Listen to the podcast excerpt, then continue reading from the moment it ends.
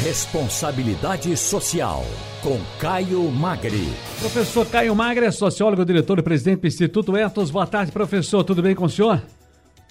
Boa tarde, Ciro. Boa tarde a todos os ouvintes da Rádio Jornal e Balanço de Notícias. Litigância estratégica, qual a importância, o que é isso? Porque foi tema da conferência Etos, onde as pessoas uh, uh, puderam ter acesso ao diálogo, não, professor? Sim.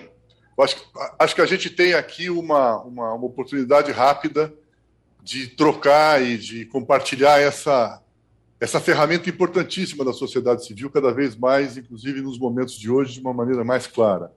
Litigância é, uma, é um conceito que vem é uma, da, do direito, da, da, da, ação de judicializar, né? a ação de procurar o judiciário para a resolução de conflitos. E a litigância estratégica é uma coisa que vai além disso, porque ela traz também uma, uma capacidade de poder fazer ações daquilo que é, se fala muito hoje, advocacy. Então, eu, é uma palavra em inglês que quer dizer defesa, de alguma forma, onde você possa exercer uma pressão legítima e um convencimento ético, né? Construo, penso desse jeito, com comunicação, para incidir no legislativo e no executivo.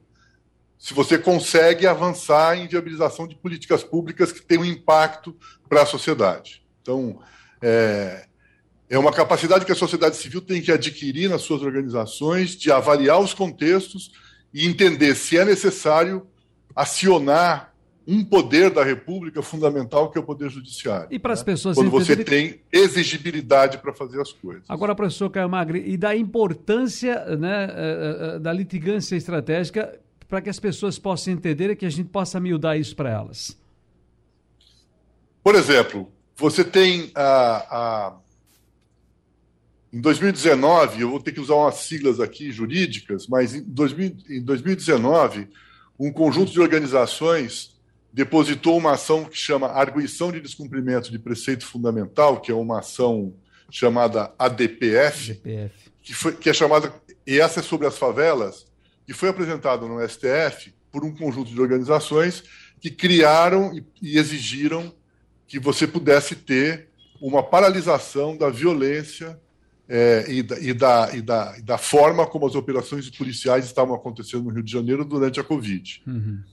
E com isso, o Supremo teve uma decisão histórica, o ministro Fachin, que acolheu o pedido e a gente teve, durante um período, as operações policiais não essenciais da, da, da, da Polícia Militar no, no, Rio de Janeiro suspensas. Mas né? muita gente entendeu e essa... Isso, e você sabe, sabe que tem uma previsão, né? tem, tem, se estima que essa restrição salvou 288 vidas em 2020. E para a gente entender o debate, muitas pessoas foram contrárias. Isso abriu um debate, inclusive nacional, uh, incriminando, Sim. as pessoas estavam incriminando, de certa forma, entre aspas, os ministros que, que votaram sobre isso, dizendo: olha, uh, abriram as porteiras para bandidagem em plena, em plena pandemia, Incrível. né? Exato, exato. Quer dizer, é, é, é, uma ação que tem uma ferramenta da sociedade, mas é uma ferramenta sempre de atuação política. Né? Quer ver um outro exemplo importante, um exemplo internacional? O, o, existem hoje mais de 880 casos abertos de litigância climática em 25 países, exigindo que os países cumpram as metas que foram firmadas e eles assinaram como documento de compromisso para o meio ambiente, para o enfrentamento do, da, da emergência climática. Então, é, é, esse tipo de, de processo que vai se transformando em exigência, inclusive em instâncias de tratados internacionais, é extremamente importante para a sociedade e tem dado certo. Né? É, você tem outro exemplo. O, o, o Floyd, o assassinato do George Floyd provocou uma explosão mundial antirracista fundamental. Com isso, o Conselho de Direitos Humanos da, da ONU entendeu que precisava pensar numa forma de se antecipar, podendo criar mecanismos de investigação para promover e proteger os direitos humanos de africanos e afrodescendentes em qualquer lugar do mundo, com diante de uso excessivo de força, violações, etc. Então, então, isso se transformou num documento, uma ferramenta internacional que possibilita a investigação de casos de racismo sistêmico em qualquer lugar do mundo. É uhum. isso que é um resultado importante que a gente trouxe da conferência do Etos. No dia de hoje, às 15 horas, um painel sobre isso, está lá no nosso canal do YouTube, é só assistir novamente. Pois é, era sobre isso que eu ia falar. Litigância, estratégia, é, é, são temas minha gente, muito importantes, especialmente nesses dias que estamos vivendo. Eu costumo dizer, nessa quadra, agora tudo é narrativa, são palavras novas, nessa quadra, é tão bonito dizer, nessa quadra difícil, temerosa que estamos vivendo, né? Aqui é preciso a gente entender, essas coisas são bem importantes para a sociedade. Litigância estratégica. O senhor falou, professor Caio Magre, que esse assunto foi tema da conferência Etos, mas onde é que as pessoas podem acessar ao diálogo? Estão no nosso canal do YouTube, canal do Instituto Etos no YouTube.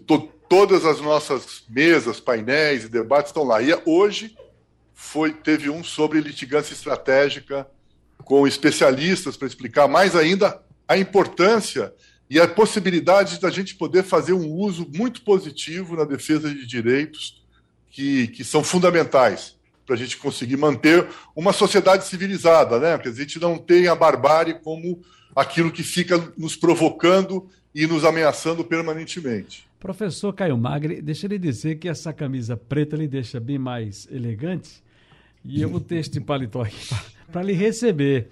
Agora, o senhor faz falta, não fique vermelho, não. O senhor sumiu da nossa vida. Não, eu fico vermelho, é claro que eu fico.